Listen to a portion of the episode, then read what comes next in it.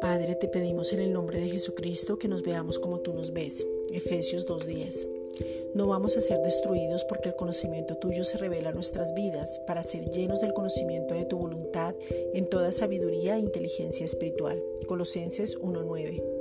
Tu voluntad y tu palabra están unidas. Romanos 12.2.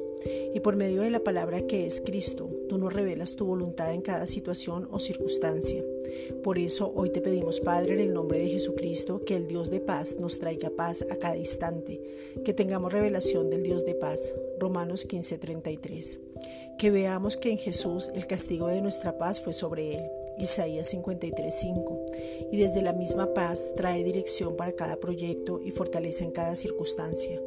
Que podamos ver en cada situación una oportunidad para desarrollarnos, crecer y madurar Fuerza para no desmayar ni permitir que los dardos se queden, sino por el contrario, hablar siempre bien, porque tú guardas en completa paz nuestros pensamientos porque hemos confiado en ti.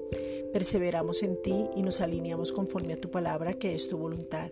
Isaías 26:3. Pensamos bien, hablamos bien y actuamos bien. Desde tu pensamiento te pedimos que nos des en el nombre de Jesucristo direcciones específicas para los negocios, las familias, los hogares, los hijos y la iglesia. Proverbios 20:18.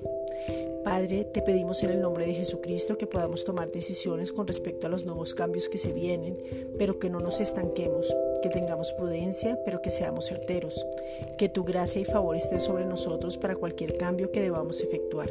Juan 1.17. Gracias Padre.